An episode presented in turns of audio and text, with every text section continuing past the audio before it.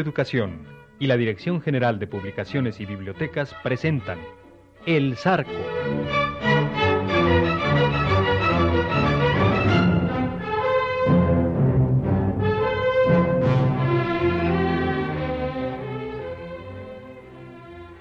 Del escritor mexicano Ignacio Manuel Altamirano, escuchen la versión radiofónica de su novela El Zarco.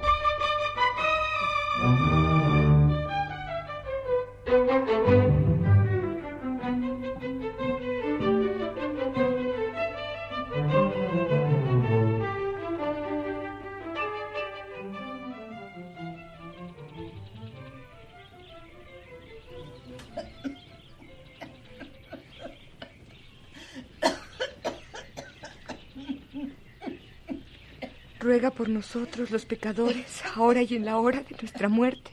Amén. Cada vez está peor. Ayuda a la Virgen Santísima. Pilar. Pilar. Sí, madrina. Ahora voy. En el nombre del Padre y del Hijo y del Espíritu Santo. Amén.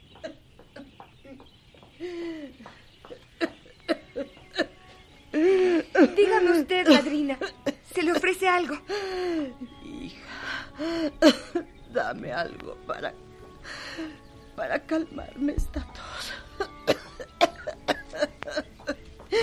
Ya me duele la garganta de tanto toser. Le voy a dar su jarabe.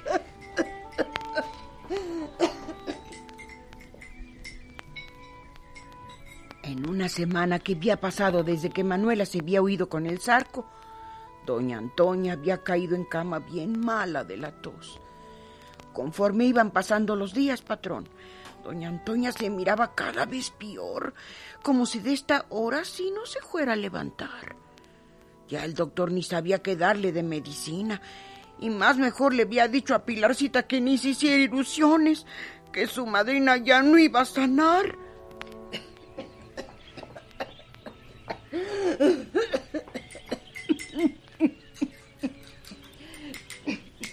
Tómese el jarabe, madrina, que de algo le ha de servir.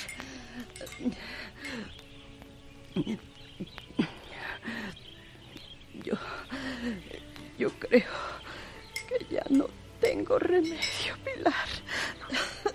No diga eso, madrina. Ya ve lo que dice el doctor, que si usted se toma ese jarabe, come y descansa, se va a poner bien muy pronto. Pues yo me siento peor cada día.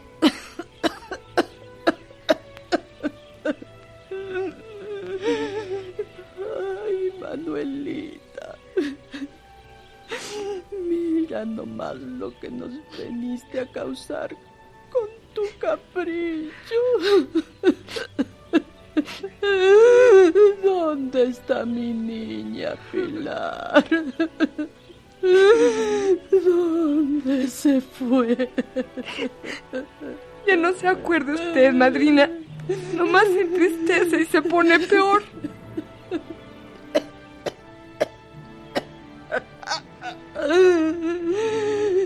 ¿Cómo pudo burlarse de mí así? ¿Cómo pudo hacernos esto? Si yo ni vivía más que para complacerla. Si ese viaje a México lo íbamos a hacer nomás por ella.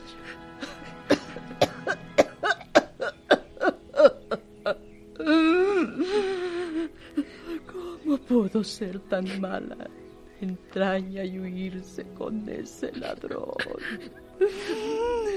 Ojalá que Dios te perdone, Manuela, por esta tristeza que nos has causado.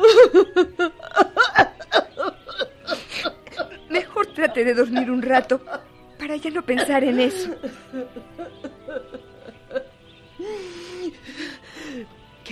Sabido de ella? Nada.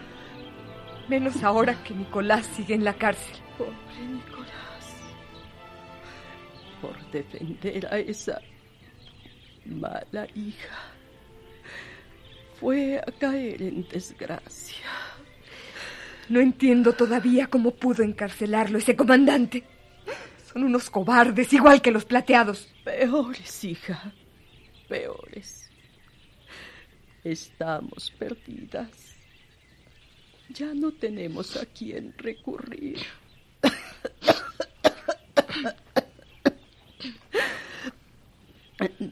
Debía de morirme de una vez. No diga eso, madrina. Dios la va a castigar. ¿Y te parece poco castigo todo esto que nos ha pasado? Ya ni siquiera tenemos a Nicolás para que vea por nosotras. Si viera cómo lo tiene, en un calabozo, incomunicado, como si fuera un asesino. Todos los días he ido a rogarles que me dejen hablar con él, que me dejen llevarle aunque sea un petate, un zarape, un jarro de café. Y se niegan. Vete ahorita, vete ahorita a verlo, Pilar. Dios quiera que hoy te dejen hablarle. No, madrina, no puedo dejarla usted sola. Si otras veces he ido es porque alguna de las vecinas se ha comido a cuidarla. Iré mañana. Pero, hija, si se te ve en la cara que te mueres por verlo. Madrina, ¿por qué me dice eso? Yo estimo a Nicolás igual que usted, nada más. Vete. Anda. Ya. Ya me siento un poquito mejor. Ve. Está bien, no me tardo. Voy a decirle a alguna de las vecinas que se dé sus vueltas por si a usted se le ofrece algo. Ahorita regreso. Ve con Dios. Y, y dale mis saludos a Nicolás. Sí, madrina.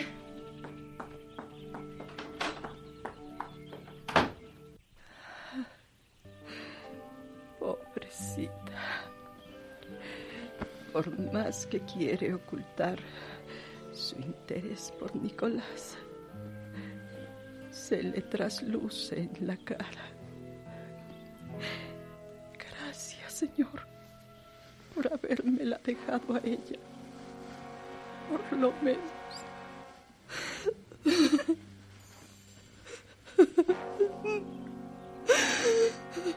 Ay, Manuela. Que Dios me perdone por maldecirte de esta manera.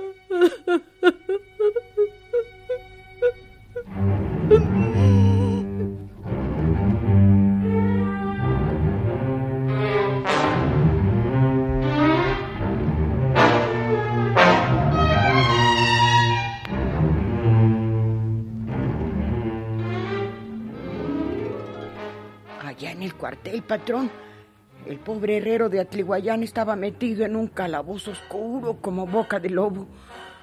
Hasta daba pena verlo tan mugroso. A él que siempre andaba tan prendido, sentado en el suelo, entre el lodo y la porquería, como si fuera un animal. ¿Quién sabe en qué estaba pensando el infeliz? Cuando el ruido de la reja del calabozo que se abría lo hizo reaccionar.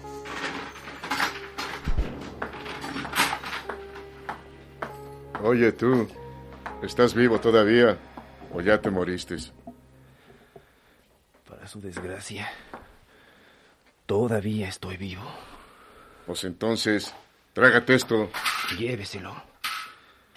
Yo no me como esas porquerías. Pues no hay de otras, amigo. Y más vale que se las trague por las buenas. ¿Cuánto tiempo más vamos a estar aquí? Uy, pues eso sí, quién sabe. Hasta que nos llegue la orden de Cuautla, nos jalamos para allá. ¿Y cuándo será eso? Cuando su amigo del presidente Juárez, ese al que vamos a escoltar hacia México, lo disponga. ¿Y qué van a hacer conmigo? ¿Me llevarán con ustedes? ¿O sí? ¿Qué no yo que lo decía así mi comandante el otro día? Sí. Pero me pareció tan estúpido que no quise ponerle atención. Si ha de hacer lo que le venga en gana conmigo. No entiendo por qué no me mata de una vez. Y se ahorra el viaje hasta Cuautla. cargando conmigo. Cuidado, amigo, que mi comandante no es ningún asesino. No, asesino no. Es un cobarde. Buenas tardes. Vengo a ver al señor Nicolás. Pilar. Ni se haga ilusiones. Ya sabe que no se le puede visitar. Ya le he dicho que no se le puede ver. Se lo ruego. Déjeme verlo, aunque sea un momento. Déjele entrar, sargento. ¿Qué le cuesta? Las órdenes son las órdenes, amigo. Usted debe estar incomunicado. Se lo suplico, señor. Necesito decirle algo muy importante. Le digo que no se puede, niña. Váyase mejor antes de que venga el comandante y la maltrate. ¿Qué pasa allá afuera? Déjele entrar. Un momento nada más. Este reo está incomunicado. Así que váyase. No puede hablarle. Favor, soy su. Soy su pariente y le traigo una noticia muy importante de su familia. Había que ver cómo les rogó Pilar, patrón. Cómo le lloró y le suplicó que la dejaran hablar con el herrero. Y los soldados tercos con que no se podía, con que tenían orden de no dejarlo ver a nadie. Pero tan angustiada la vieron y tanta fue su insistencia que la dejaron hablarle solo un momento a través de la reja del calabozo. Nicolás. Nicolás, ¿está usted bien? Pilarcita, no sabe usted a lo que se expuso con estos salvajes. Ya no haga eso. Tenía que verlo, Nicolás. Por eso les he rogado tanto que me dejaran hablar con usted. ¿Ha sucedido algo malo? Todavía no. Pero sucederá en cualquier momento. Mi madrina, Nicolás, mi madrina está muy mala. No se le quita la tos. Antes se empeora. El doctor me dijo que no se curaría. Eso sí que es terrible. ¿Hasta cuándo lo tendrán aquí a usted? No lo sé. Pero si me sacan, solo será para trasladarme a Cuautla. ¿Cómo? ¿Lo llevan a Cuautla? ¿Para qué? No lo sé tampoco. Me imagino que el comandantucho este no parará hasta verme condenado a cadena perpetua o algo así. Pero a usted no se lo pueden llevar así. Es una injusticia. Además, ¿qué sería de mí sin usted? Pilar. ¿Qué sería de mí si usted es lo único que me queda? Tenemos que hacer algo. Todo lo que se podía hacer ya está hecho, Pilarcita. Sin resultado. Se lo llevan, yo me moriría. Bueno, niña, ya fue suficiente. Váyase. Un minuto más, por favor. No, ni medio minuto. Ya váyase. O la haré echar. Váyase, Pilarcita. No se exponga más por mí. Está bien. Hasta luego, Nicolás.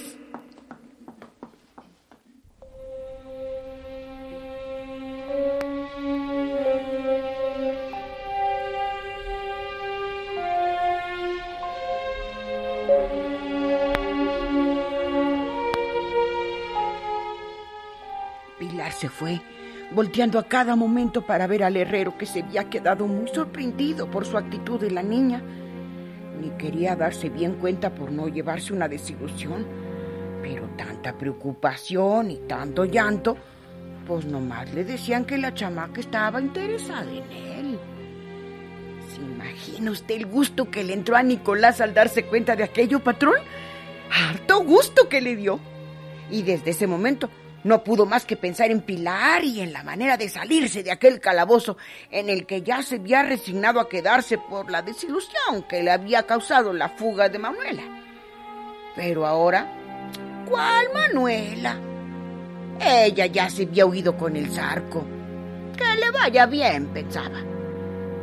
Ahora había que soñar con Pilar.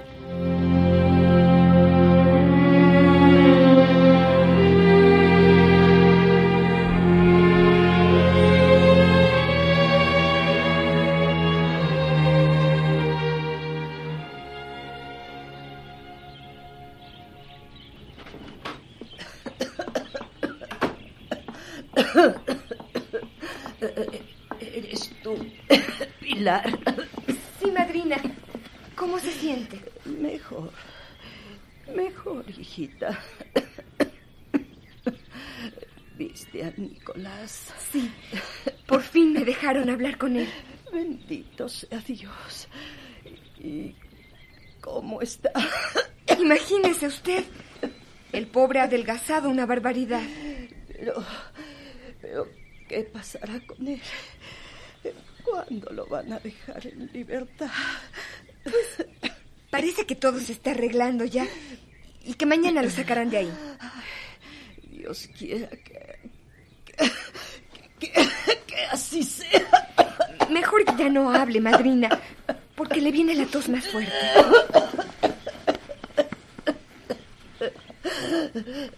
Sí, sí, tienes razón. Me voy.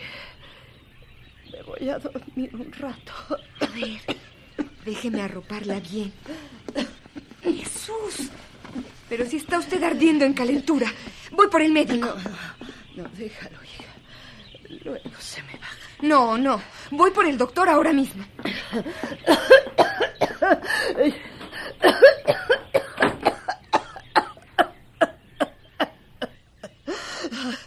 Ya recógeme, Dios mío. ¿Qué caso tiene que, que, que siga viviendo? ¿Qué, qué caso?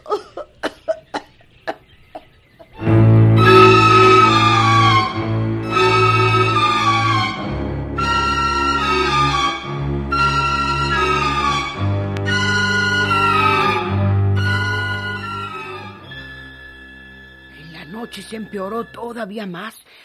Tosía de una manera que parecía que ya quería arrojar los pulmones. Tan feo que ha de ser morirse. Y peor así, con una pena tan grande en el corazón. Porque doña Antonia se moría, patrón. Ahora sí que se moría. Y todo por una tarugada de muchacha. Si le digo que la vida es bien canija, patrón. Bien canija.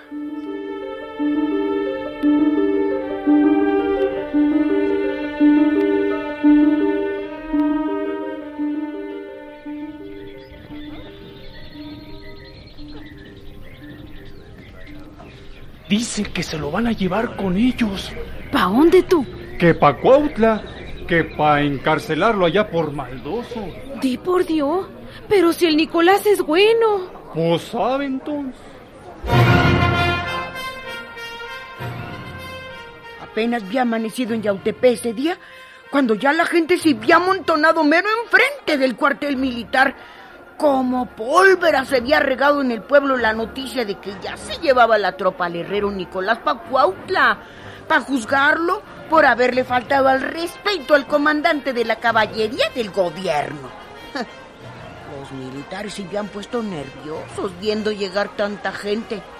Y nomás le andaban preguntando al comandante qué iban a hacer si se les amontinaba aquella multitud.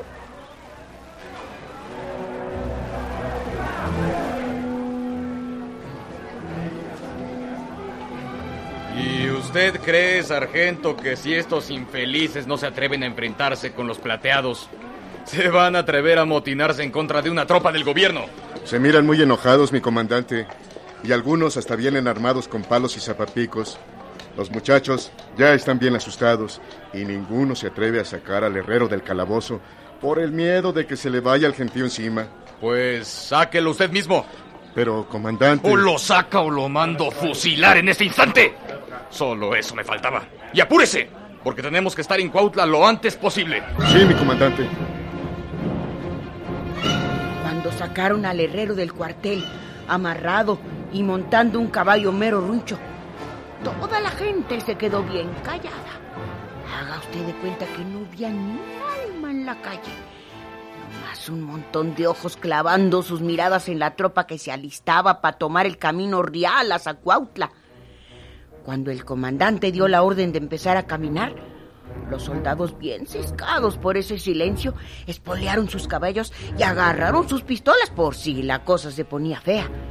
Pero no, la gente nomás los miraba como si fueran unos asesinos cometiendo un crimen. Pero el más sorprendido de todos era el herrero Nicolás, que desde su caballo miraba todo Yautepec reunido aquel día en la calle. Hasta sintió ganas de llorar. Pero era muy hombre como para dejar que las lágrimas se le chisparan de los ojos. Así que se aguantó como los machos y picó su caballo siguiendo a la tropa.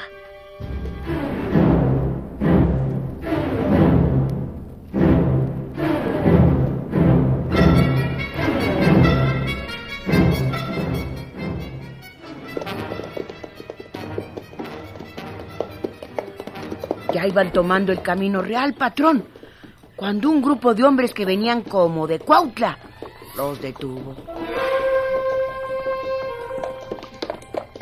Tropa, alto. Buenos días, comandante. Buenos días, señor prefecto.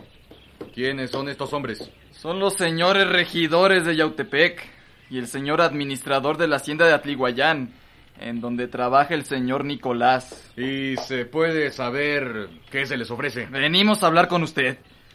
Señores, llevamos prisa, así que les suplico que sean breves. Bien, pues venimos a pedirle que dejen libertad al señor Nicolás. Mire, señor prefecto, no estoy jugando. Ni nosotros tampoco, comandante. Usted está cometiendo un atropello y no lo vamos a permitir. ¿Usted cree que sus amenazas me espantan? Háganse un lado si no quieren que se les pasemos por encima. Antes de avanzar, hágame el favor de leer esta carta que le envía uno de sus superiores. Hemos ido hasta Cuautla a hablar con él. Y tal parece que su conducta de usted no le pareció muy correcta. Démela, pues. Ahí le ordena a usted dejar en libertad al señor Nicolás y presentarse en Cuautla para responder por su conducta. Sí. Eso dice. ¡Sargento! Sí, mi comandante. Deje libre al herrero. Sí, señor. Ojalá que sean así de machos para enfrentarse con los bandidos.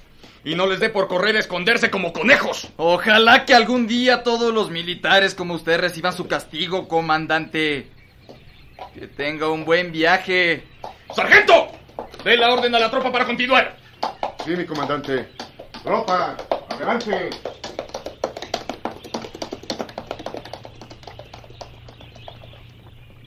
Señor prefecto, no tengo palabras para agradecerle lo que ha hecho por mí. Es lo menos que podíamos hacer, señor Nicolás. Venga, monten la grupa de mi caballo para regresarnos a Yautepec.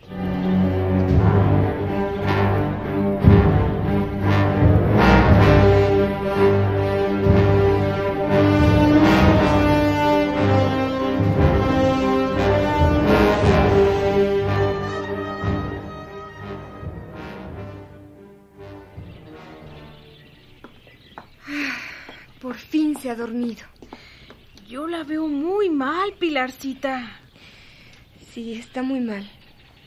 El médico me dijo que a lo mejor ya no pasa esta noche. Pobre Antonia. Tan buena que ha sido ella siempre y tan mal que la ha tratado la vida. Ojalá que Dios la recoja pronto para que ya deje de sufrir. Eh, Pilarcita, pues yo me tengo que ir. Dejé la casa sola y ya me entró el pendiente con los chamacos. Sí, doña Rosa. Váyase usted. Le agradezco mucho que me haya acompañado. Si algo se le ofrece, nomás me toca y vengo a acompañarla otra vez. Muchas gracias, doña Rosa.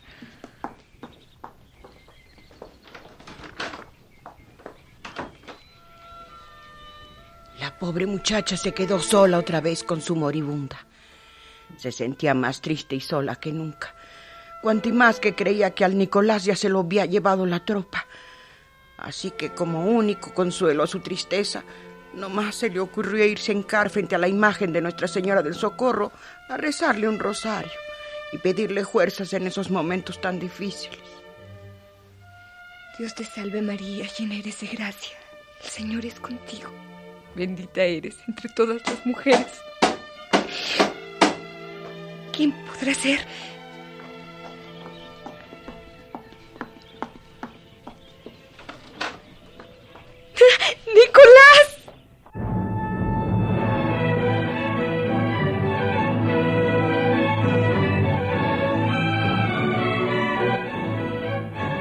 Participaron en este capítulo, por orden de aparición, Genoveva Pérez, Carlota Villagrán, Guadalupe Noel, Ildefonso Telles, Luis Pablo Montaño, Juan Rafael Coyotl, Agustín Pinedo, Olga Romero, Víctor Trujillo y Manuel Ortega. Apoyo técnico, Lauro Gaspar Gutiérrez y Alejandro Ramírez. Música incidental, Vicente Morales. Efectos físicos, Manuel Cabrera y Antonio Guadarrama. Libreto radiofónico de Carmen Limón. Dirección artística, Carlos Castaño. Asistente de producción, Nancy Ampudia. Coordinación, Beatriz Quiñones. Realización, Alejandro Ortiz Padilla.